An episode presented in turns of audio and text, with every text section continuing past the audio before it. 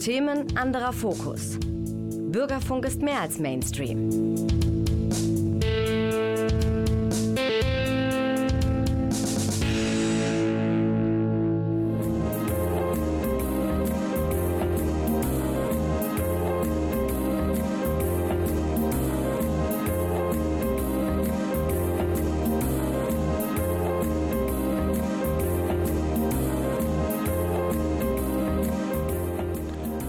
Lesewurm. Neues vom Buch- und Hörbuchmarkt und aus der Kultur.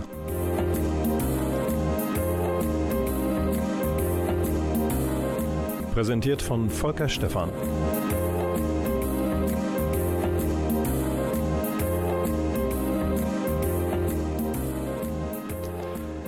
Und der Volker Stephan macht die Oktobersendung des Lesewurms natürlich nicht alleine, sondern nur Dank und mit den helfenden Händen von Klaus Blödo in der Technik.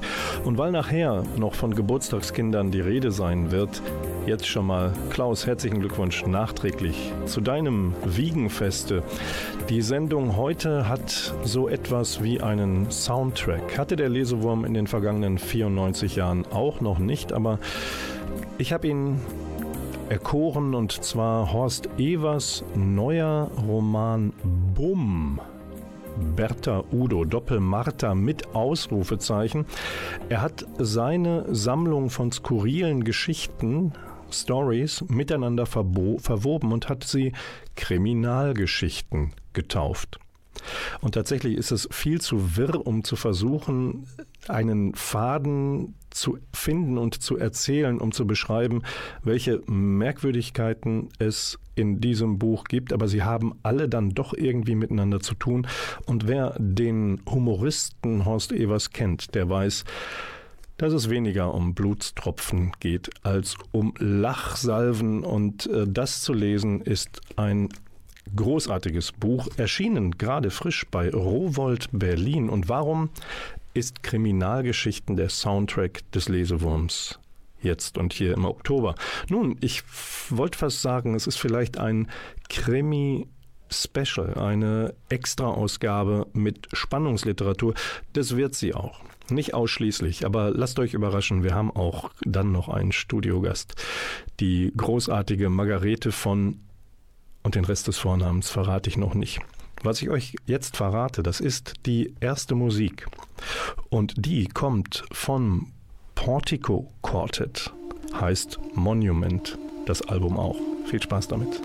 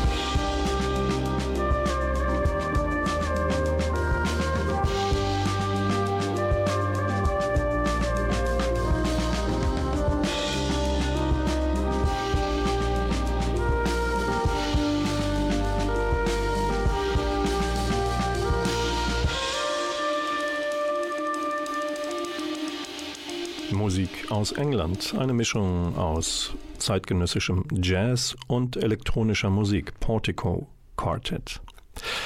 Warum wird der Lesewurm in seiner Oktoberausgabe Ausgabe viel Krimis bieten. Nun, das hat äh, diverse Gründe. Mm, es gibt aktuell einige Festivals um Westfalen herum und in Westfalen, die sich genau diesem Genre widmen. Es laufen zum Beispiel die Crime Cologne, also der Krimi-Schwerpunkt der Lit Cologne. Und äh, da gibt es allerlei interessante Menschen zu erleben, die schreiben können und ihre Werke vorstellen. Viel näher an uns ist aber das Krimi-Festival Mord am Hellweg, das noch bis Mitte November läuft und auch Veranstaltungen hat, zum Beispiel in Aalen, was für uns Münsteraner ja quasi vor der Haustür liegt. Und das habe ich zum Anlass genommen, euch vielleicht mal ein paar ziemlich interessante neue Krimis, Thriller und Spannungsgeschichten mitzubringen. Und eine davon stammt von Christian von Dittfurt. Und äh, dieser Mann ist von ja, einigen Serien um einen Historiker mit Nachnamen Stachelmann bekannt oder die Eugen de Boot-Serie kennt ihr vielleicht. Jetzt aber gibt es ganz was Neues, in das ihr frisch einsteigen könnt, nämlich Tanz mit dem Tod.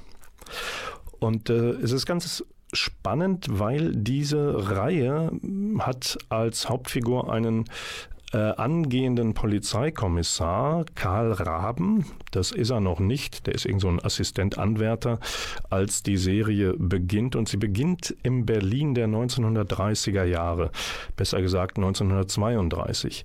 Und da wissen wir ja alle, droht Unheil. Hitler und seine Schergen stehen vor der Tür. Die Machtübernahme, die Machtergreifung droht. Das ahnen die Protagonisten in Dittfurts neuer Krimiserie zwar, das Spannende daran ist aber, oder das, was bei mir so die, die Härchen auf dem Unterarm hochstellen lässt, ist, wir wissen, wie die Historie sich entwickelt hat. Und Christian von Dittfurt schreibt immer im Vorgriff auf, das kann passieren. Und er nimmt uns mit zu Hitler, zu Heydrich, zu all den anderen Bösewichten. Er nimmt uns mit zu den Kommunisten, zu den Sozialdemokraten und wir sind bei denen zu Tisch, wenn sie ihre Pläne schmieden. Und das sind natürlich in den damals sehr revolutionären Zeiten sehr blutige. Und äh, in dieses Setting setzt Christian von Dittfurt also Karl Raben einen Guten, der Verbrechen der Verbrechen wegen aufklären will und nicht, weil sie möglicherweise von dieser oder jener Seite verübt worden sind. Er macht da keinen Unterschied, bringt sich aber dadurch, dass er einen Nazi verfolgt, der einen Kommunisten getötet hat, bringt sich selbst in höchste Gefahr. Und der erste von sieben Fällen endet 1934 in Berlin.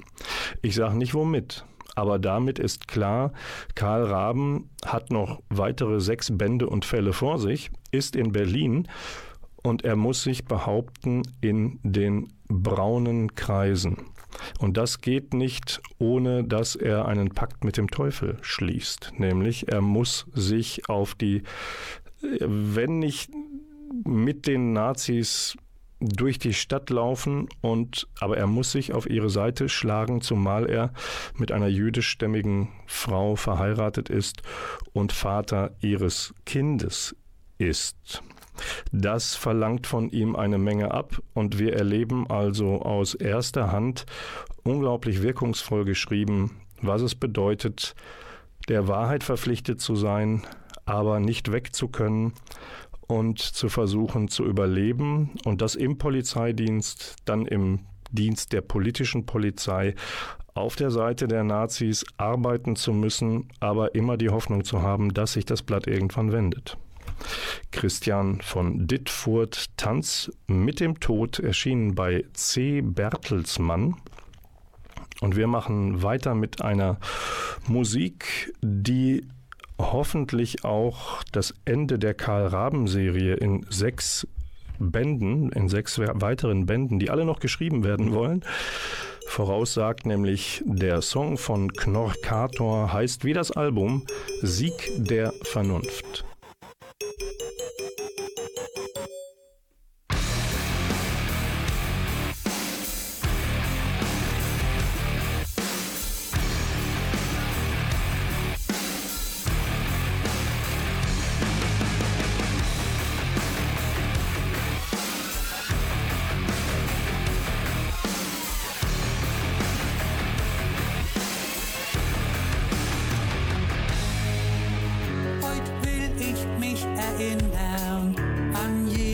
Freund und Feind, mit dem ich je geredet, gelacht oder geweint. Manch einer tat mir Gutes und mancher tat mir lieb. Doch trieb es mich im Ganzen dahin, wo ich nun stehe. Mein Herz ist erfüllt von einer einzigen Sache. Rache.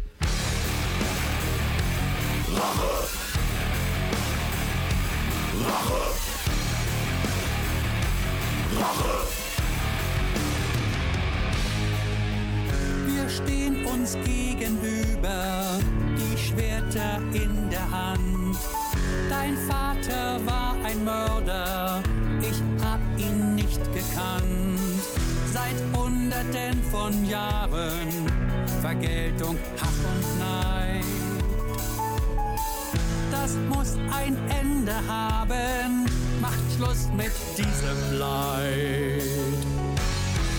Ich wage den Schritt in die richtige Richtung.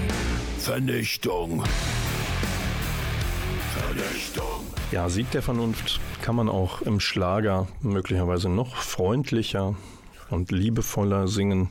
Aber die Botschaft ist hoffentlich klar geworden. Herzlich willkommen zurück beim Lesewurm im Oktober, der angefangen hat mit Horst Evers Bumm, Kriminalgeschichten und gerade Christian von Dittfurt, Tanz mit dem Tod, einleitend vorgestellt hat. Lustigerweise haben die beiden Bücher was miteinander zu tun. Von Horst Evers, dem äh, Humoristen, Komiker und Autoren. Der lässt nämlich irgendwann alle Geschichtsfäden zusammenlaufen. Ein, einer ist aus 2043, einer ist aus 1904. Da gibt es einen Kriminalassistenten namens, namens Ernst Gennert. Und da ist der noch ganz am Anfang seiner Karriere.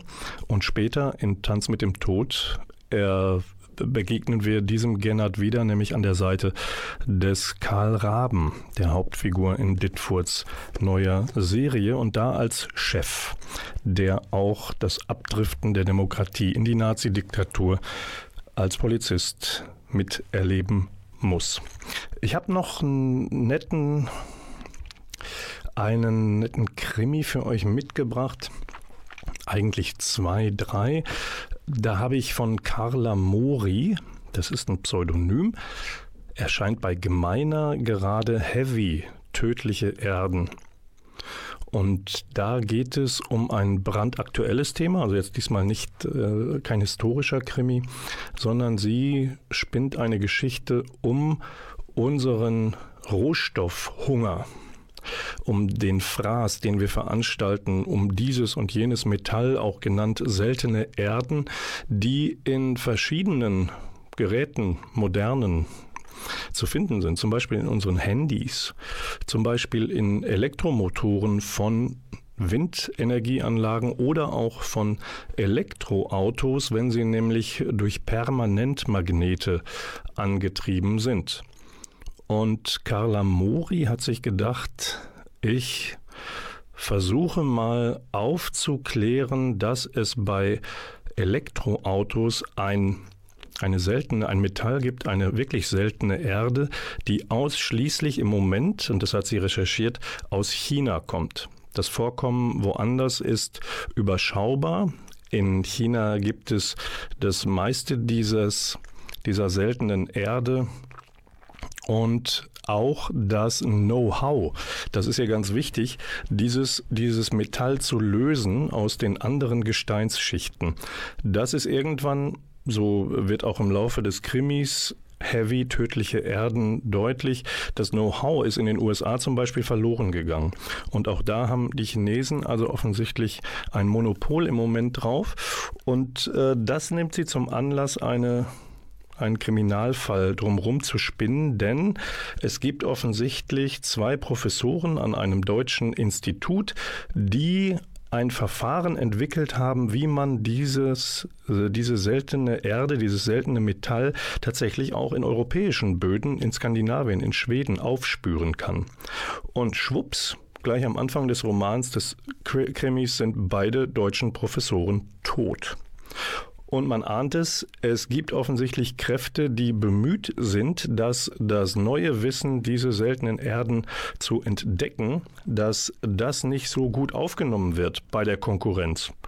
Aber wer steckt dahinter? Sind es die Amis, sind es die Chinesen, sind es noch ganz andere? Und das könnt ihr nachlesen bei Carla Mori, Heavy, Tödliche Erden, im Gemeiner Verlag erschienen. Und dann bin ich gleich noch bei einem anderen Krimi, der zu tun hat mit ja, Klimakatastrophe und verarbeitet also drängende Umweltfragen in Die Welt kippt. Erscheint bei List und geschrieben hat diesen Roman, diesen Krimi Heiko von Tschischwitz. Und das ist ein ganz interessanter Mann, denn der ist der Gründer von Lichtblick. Das ist einer der größten Ökostromanbieter Deutschlands und dem ist es also nicht mehr genug, diesem Heiko von Tschischwitz sich für die gute Sache einzusetzen, damit Geld zu verdienen und die Energiewende voranzutreiben, sondern er bringt unsere Probleme unsere Klimakrise auf den Punkt in die Welt kippt. Und da hat er sich eine Frau als Hauptfigur ausgeguckt, die gegen die Klimakatastrophe angeht in den USA und ähm, dann gibt es eine Kooperation mit einer Frau, die im Silicon Valley investiert. Und beide versuchen, dem Klima zu helfen und gegen diese und jene finsteren Mächte vorzugehen. Und auch sie müssen es mit China aufnehmen. Dann als drittes aus diesem Umweltkomplex hätte ich für euch im Angebot Wolf Harlander Schmelzpunkt. Äh, Wolf Harlander schreibt seit geraumer Zeit äh, Bücher, Krimis und ist mit 42 Grad äh, zuletzt auf, ist man auf ihn aufmerksam geworden, weil da hat er sich die Wasserkrise vorgenommen und dafür hat er den Krimipreis des deutschen Buchhandels Mimi bekommen und auch den Stuttgarter Wirtschaftskrimipreis. Und nun äh, hat er in Schmelzpunkt eine Biologin als Hauptfigur ähm, sich ausgedacht. Das ist Hannah Jordan. Und die wird äh, gebeten, guck dich doch mal in Grönland um und Umgebung, Island. Es sind, äh, es ist großes Fischsterben und man kann sich das nicht erklären. Ich kürze das ein bisschen ab. Es kommen auch noch Agenten des Bundesnachrichtendienstes äh, in den hohen Norden und dort müssen alle zusammen ermitteln am Ende in einem Schmelztiegel von US-Amerikanern, Russen und Chinesen.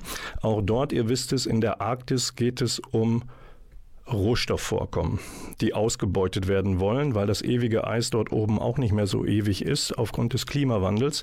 Und schon prügeln sich alle mit mehr oder weniger Berechtigung um die Möglichkeit, äh, Rohstoffe abzubauen. Und wie die Ermittelnden herausfinden, gibt es erhöhte radioaktive Strahlung.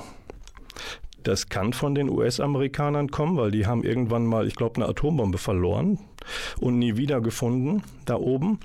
Es kann aber auch mit den Chinesen zusammenhängen, denn die machen merkwürdige Tauchaktionen, die im Verborgenen stattfinden sollen. Aber natürlich, weil sich da oben so viele Geheimdienste rumtummeln, bleibt das nicht verborgen.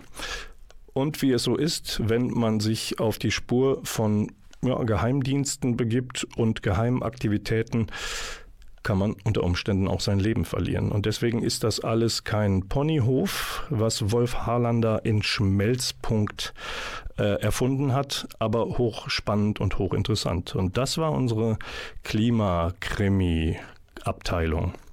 Und jetzt wünsche ich euch viel Spaß bei der nächsten Musik.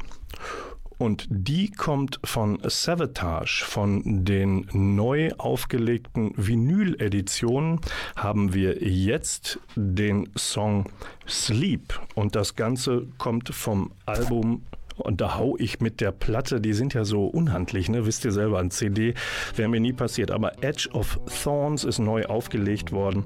Das ist das letzte Album, was mit dem ersten Gitarristen Chris Oliver aufgenommen wurde. Er starb leider kurz danach. Sleep, jetzt von Vinyl von Klaus eingespielt. nothing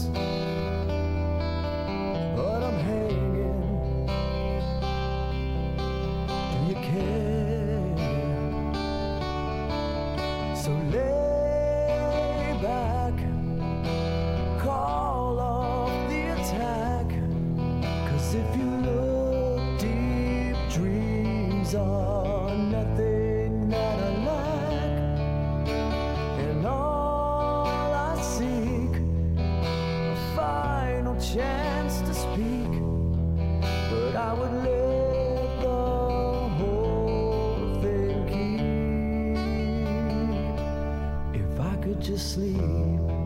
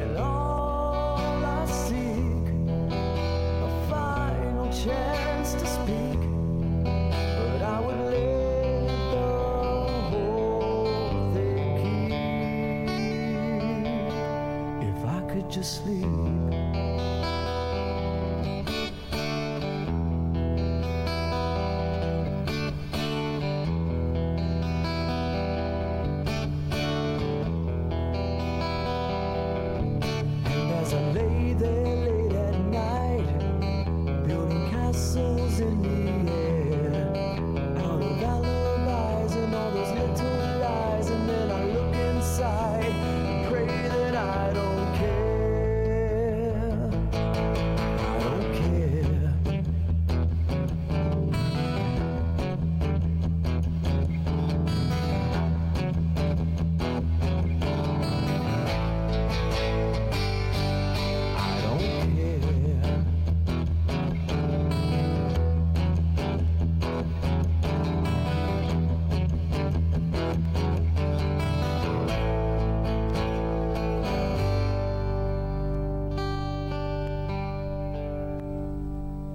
So, zwei bedeutende Persönlichkeiten der Spannungsliteratur haben in dieser Woche Geburtstag gefeiert.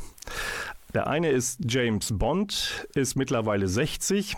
Ja, Verzeihung, es geht natürlich nur um die Premiere des ersten Kinofilms, aber da wollen wir mal 6, 5, 4, 3 gerade sein lassen. Und die wirkliche und die wirklich wichtige Figur haben wir jetzt am anderen Ende der Leitung. Herzlich willkommen und herzlichen Glückwunsch nachträglich, Margarete von Schwarzkopf. Ja, ganz herzlichen Dank. Das ist sehr lieb, dass du daran gedacht hast. Ja, liebe Margarete, ich hatte ja jüngst im Rahmen von Mord am Hellweg das Vergnügen, dich moderieren zu dürfen. Jetzt werden einige Fachkundige sagen, Wieso moderiert die gute Frau sich eigentlich nicht selbst? Jahrelange NDR-Hörfunkjournalistin, die du warst, jahrelange Moderatorin von zahllosen Literaturveranstaltungen, die du bist. Wie schön ist für dich eigentlich die Vorstellung, Margarete von Schwarzkopf fragt, Margarete von Schwarzkopf antwortet. Ich finde es ganz wunderbar, einen Moderator zu haben. Ich hatte ja mit dir einen besonders schönen Abend. Wenn dann so witzige und kluge Fragen kommen, ist das natürlich was ganz Tolles. Ich Jetzt hör auf damit. Ich, ja, ich moderiere mich ungern selbst, weil man ja so ein bisschen dann befangen ist und manchmal die lustigeren Antworten wirklich kommen, wenn einer, ja, jemand löchert. Der Anlass unseres Lese- und Gesprächsabends in Gelsenkirchen, liebe Margarete, war ja dein neuer Roman. Du schreibst Krimis rund um eine Ermittlerin, die jetzt kein Cop ist, sondern Kunsthistorikerin, Anna Bentorp. Und der sechste Fall heißt Das Geheimnis des dunklen Hauses und ist frisch beim Kölner Verlag Emons erschienen. Nun hast du im Laufe der Jahre nicht nur, aber auch unendlich viele Krimi-Autorinnen und Autoren gelesen und moderiert. Haben die dich alle dann irgendwann gelangweilt oder warum war es Zeit für eigenen harten Tobak? Na, meine Krimis sind ja nicht so wahnsinnig blutrünstig und hart. Sie sind so ein bisschen Agatha Christie geschuldet, meiner ersten großen Krimi-Liebe. Und ich bin eigentlich jemand, der gerne Geschichten erzählt. Es muss immer Geheimnisse geben, irgendein Familiendrama. Und ich hatte irgendwann Lust, mal diese kleine, unbedeutende Kunsthistorikerin zu finden und ihr eine Chance zu geben. Und mir macht es wahnsinnigen Spaß, Geschichten zu erzählen, die mich selber interessieren, weil ich interessiere mich für Kunst, für Archäologie und für Kino. Und das alles kann meine Detektivin sozusagen dann ausleben für mich. Ja, wunderbar. Du hast ja auch in die Richtung studiert und kannst möglicherweise jetzt all das ausbreiten, was du entweder immer schon wusstest oder immer schon wissen wolltest und dir jetzt neu aneignest. Diese wunderbare kleine Kultur- und Büchersendung namens Lesewurm wird in Münster produziert für ein Münsteraner Publikum. Und Münster hast du jetzt gerade ja auch einen neuerlichen Besuch abgestattet, um nämlich den Schotten Martin Walker bei Pörtgen-Herder zu moderieren. Wie erlebst du eigentlich eure Zweisamkeit vor Publikum? Ich würde mal sagen, so im Wandel der Zeiten, denn ihr kennt und begegnet euch ja schon lange. Ja, ich kenne Martin Walker praktisch aus seinen ersten Stunden, als er zum ersten Mal nach Deutschland kam, damals weitgehend unbekannt. Heute ist er ein absoluter Star. Glücklicherweise ist er immer noch bodenständig. Er hat diesen schottisch-englischen Humor. Oh Gott, Englisch darf ich nicht sagen, aber schottischen Humor. Und er liebt nach wie vor gutes Essen, gutes Trinken. Er mag Münster sehr gerne. Da hatten wir vor ein, vor ein paar Jahren schon mal eine sehr schöne Lesung. Und es ist immer wieder erfreulich, ihn zu treffen und zu sehen, dass er noch so aktiv ist mit fast 76 Jahren. Ich finde das immer ganz toll und vorbildlich.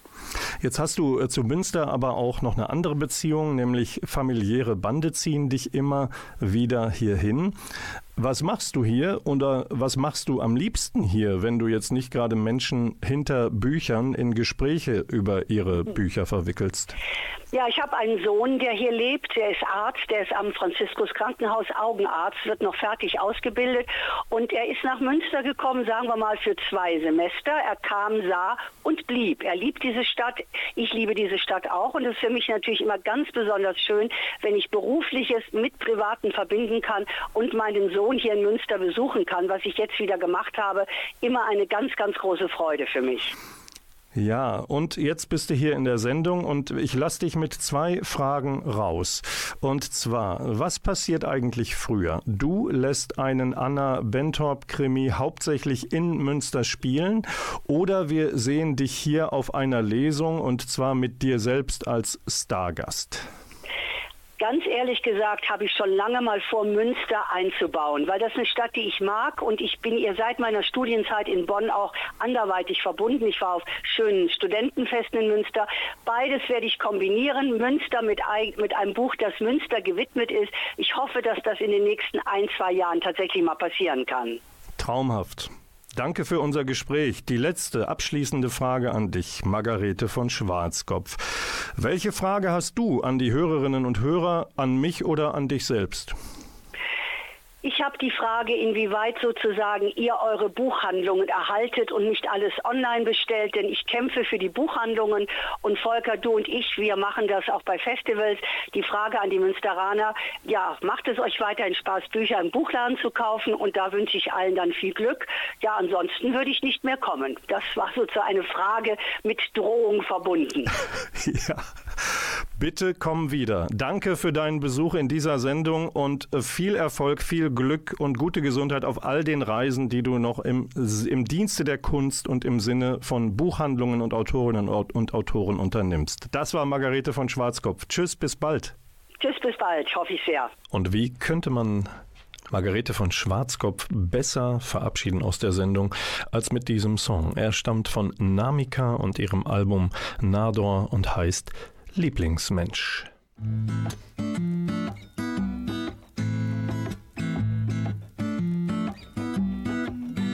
Manchmal fühle ich mich hier falsch wie ein Segelschiff im All. Aber bist du mit mir an Bord, bin ich gerne durchgeknallt. Selbst der Stau auf der A2 ist mit dir blitzschnell vorbei. Und die Plörre von der Tanke schmeckt wie Kaffee auf Hawaii. Yeah.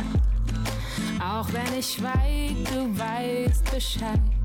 Ich brauch gar nichts sagen, ein Blick reicht und wird uns der Alltag hier zu grau. Pack ich dich ein, wir sind dann mal raus. Hallo Lieblingsmensch, ein Riesenkompliment dafür, dass du mich so gut kennst. Bei dir kann ich ich sein, verträumt und verrückt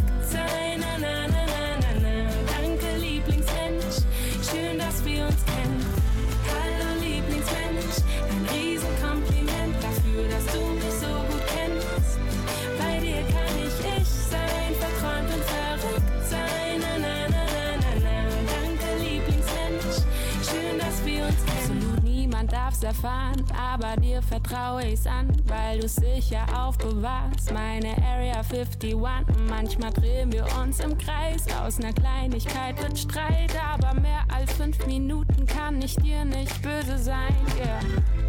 Mach ich dir was vor, fällst dir sofort auf. Lass ich mich hängen, dann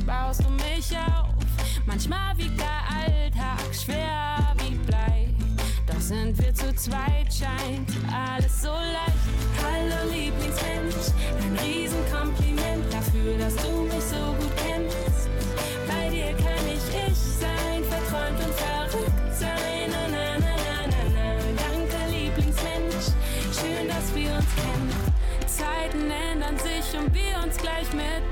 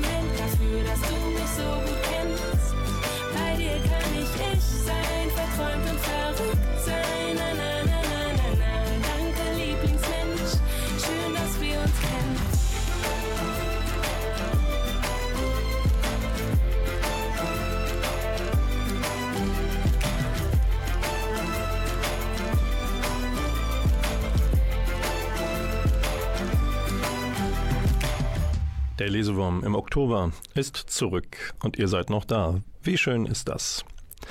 Ich rufe der Margarete von Schwarzkopf noch hinterher. Schönen Gruß an Martin Walker. Die Veranstaltung war aber schon am vergangenen Mittwoch. Aber wir gucken vielleicht noch mal mit einem Auge zurück und Walker ist ja bekannt dafür, dass er seine Krimis über den Kommissar Bruno im Périgord spielen lässt. Wem das nicht sagt, weil er nur Bretagne, Aquitaine, ähm, Côte d'Azur und Paris kennt, dem sei gesagt, äh, ich würde mal sagen, kurz vor Bordeaux. Ne? Und nicht an der Küste, also so im Südwesten. Schlagt das nach. Es ist eine Landschaft, eine historische Provinz im Südwesten und Martin Walker ge gefällt es da ausnahmslos gut. Deswegen hat er auch schon den 14. Fall spielen lassen dort. Tête à Tête bei Diogenes gerade erschienen und Bruno löst darin einen sehr, sehr kalten Fall. Einen ungeklärten Mord, ich weiß nicht, 30 Jahre zurück. Aber es gibt ja neueste Methoden, nämlich zum Beispiel Knochenfunde können jemandem helfen, das Aussehen eines Menschen zu bestimmen. Und das bietet sich in diesem Fall an, den Bruno zu lösen hat.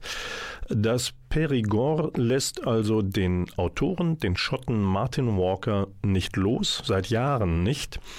Und dieser Landschaft in der Nouvelle Aquitaine setzt er nun auch mit einem Sachbuch ein Denkmal und genau so ist bei Diogenes gerade erschienen Brunos Périgord.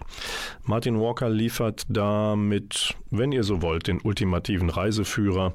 Ihr kriegt natürlich auch einen Ausflug geboten in die kulinarischen Feinheiten der Region, was die Winzer da so können und all das, äh, das betreibt er ja auch in seinen Krimis exzessiv. Essen, trinken, neben Morden und Morde aufklären. Insofern schönen Gruß an die Banalex und Oetkers dieser Krimiwelt, die in ihren Frankreich-Krimis auch immer einen Abstecher in die Schönheiten der Landschaft, aber auch der Küche bieten. Und jetzt sind wir auch schon bei den Hörbuch Top 5 für diesen Monat. Ihr wisst, jeden Monat kürt der Lesewurm einen Gewinner, das beste, schönste, interessanteste Hörbuch. Wir fangen mit Platz 5 an. Aus der Feder von Jens Henrik Jensen stammt Sir Land ohne Licht. Das ist ein Thriller. Erscheint bei der Audio Verlag und gelesen, wie auch die beiden anderen Fälle zuvor, von Britta Steffenhagen. Es ist der letzte Band der Trilogie um die Hauptfigur Nina Portland, eine Kriminalpolizistin im dänischen Esbjerg. Nina ist immer noch äh, zugange, einen Verbrecherring zu sprengen oder mehrere, die sich bekriegen. Sie wird allerdings abgezogen zu ihrem Unwillen, um einen Flugzeugabsturz an der Westküste zu klären. Der hat es aber wiederum in sich. Das war ein CIA-Flug, also mit Agenten aus den USA und einem politischen Gefangenen. Von ihm fehlt nach dem Absturz jede Spur. Nina sucht und gerät in mörderische Zusammenhänge. Platz 4 die Autorin Tama Nord hat geschrieben, die Ewigkeit ist ein guter Ort, es ist ein Drama.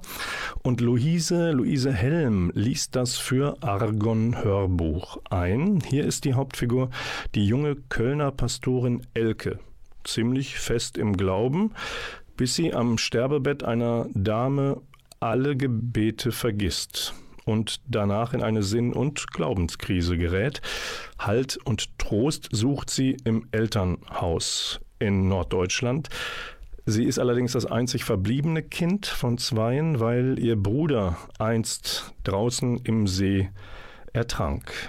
Und weil sie diesem Ereignis versucht auf den Grund zu gehen, berührt Elke schließlich ihr eigenes inneres Problem und sucht nach Antworten auf die wichtigsten Fragen. Dann kommen wir zu Platz 3. Die Autorin Claudia Schumacher hat geschrieben Liebe ist gewaltig, ein Drama. Inka Löwendorf liest das für Argon Hörbuch. Löwendorf ist übrigens Schauspielerin und hat den Heimathafen Neukölln gegründet.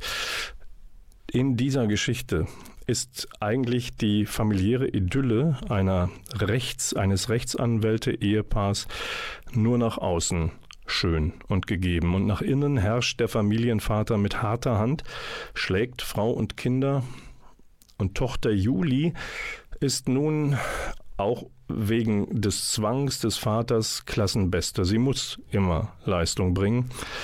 Aber sie ist auch die Erste, die sich langsam zur Wehr setzt, auch ohne die Hilfe der Mutter. Platz 2. Die Autorin Christina Olsson schreibt Die Tote im Sturm. Wir sind wieder beim Krimi. Der Audioverlag hat das Ganze in Hörform gebracht mit der begnadet guten Stimme und Interpretation von Uwe Teschner.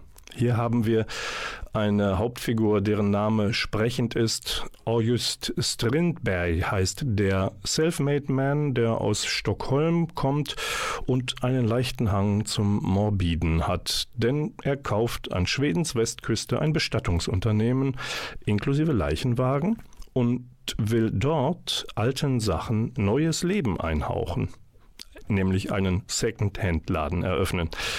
Aber dabei bleibt es nicht. Er muss Kommissarin Maria Martinson auch bei der Suche nach einer spurlos verschwundenen Lehrerin helfen und irgendwie hat sein neuer Laden auch damit zu tun.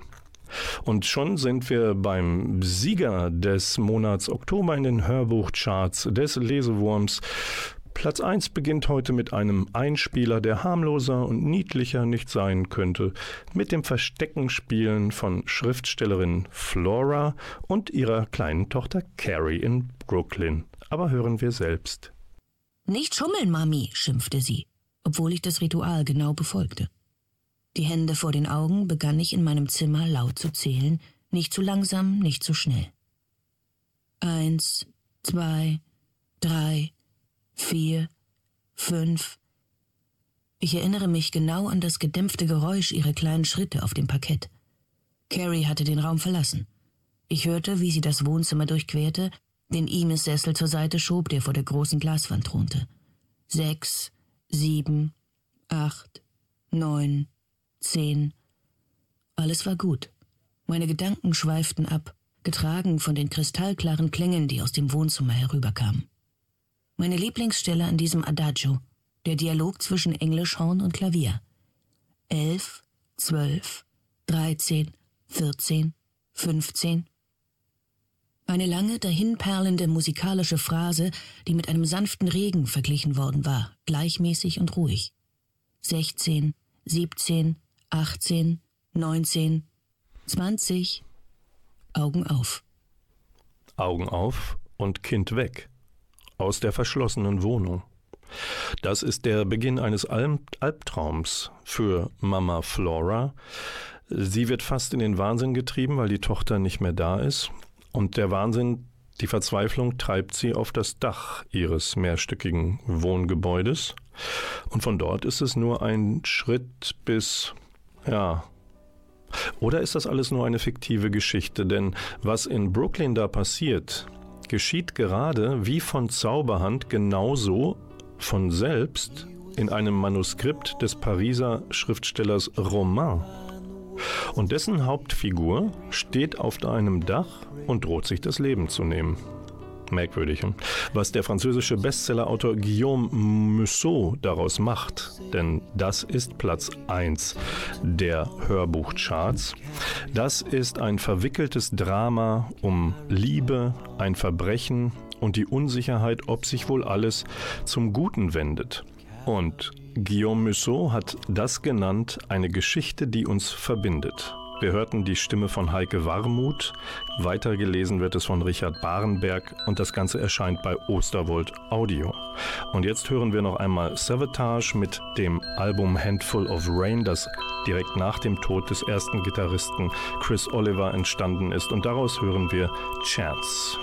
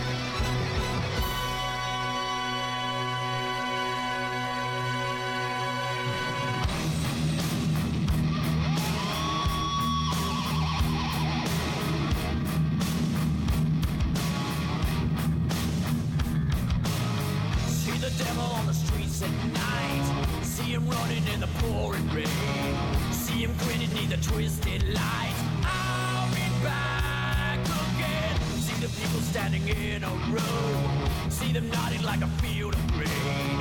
No one sees the sickle though. Coming across the plain. And this he knows, if nothing more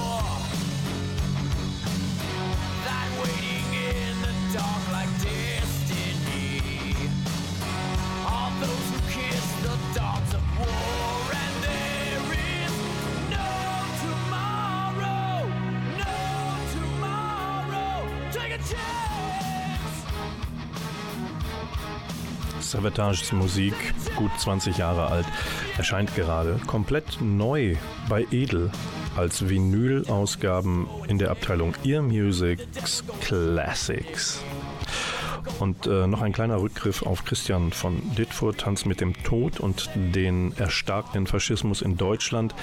Es gibt ein Sachbuch zum italienischen Faschismus. Das hat Emilio Lussu schon 1932 geschrieben. Denn er war Politiker, Aktivist damals in Italien und hat gesehen, wie Mussolini Mussolinis Farce, sein Marsch auf Rom, improvisiert und eigentlich zu belächeln, doch aus den Fugen geriet und Italiens parlamentarische Demokratie zum Einsturz brachte. Lussu ist nun ähm, selbst betroffen gewesen. Er sagt, er sei Freund gewesen von denen, die Faschisten wurden, weil er aus dieser Zeit stammt.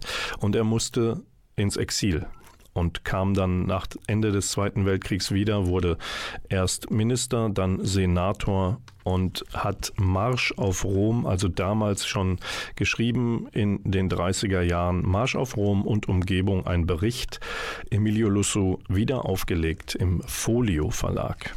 Und der Lesewurm im Oktober verabschiedet sich mit einigen wichtigen Informationen und Veranstaltungstipps für euch. Denn am 14. Oktober findet auf dem Hamannplatz in Körde ab 16 Uhr die Münsteraner Veranstaltung zum bundesweiten Aktionstag auf Recht bestehen statt.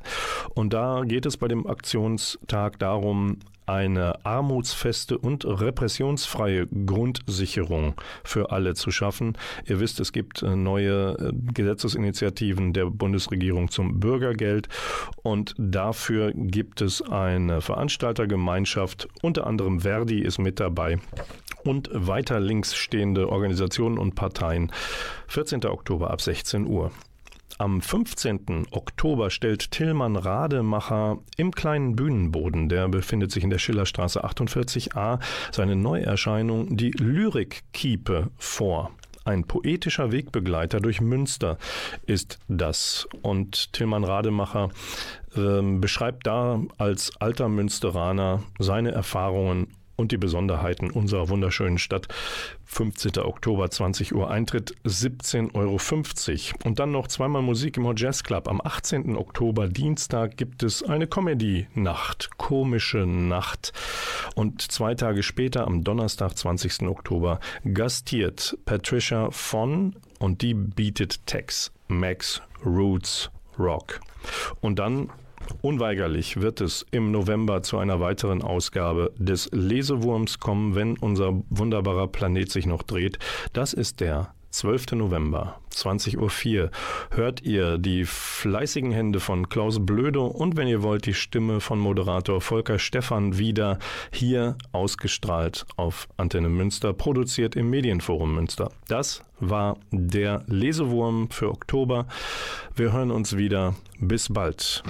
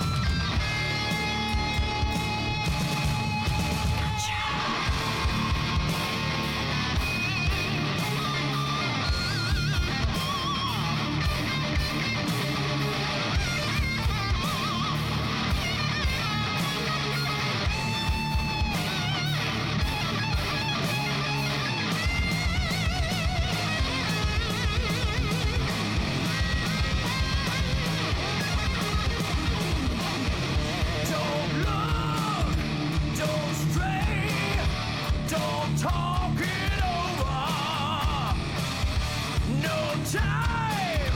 No way. Listen to me, I'm cold sober. just out there taunting cobras.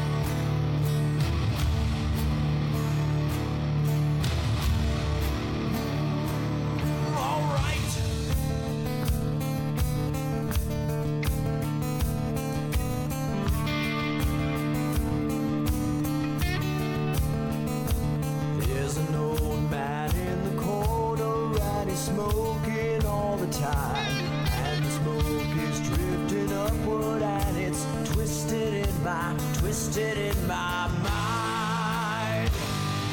In my mind. Whiskey's getting deeper, and I use it like a mold. There's a blues man in the distance, and he's lost inside his, lost inside his.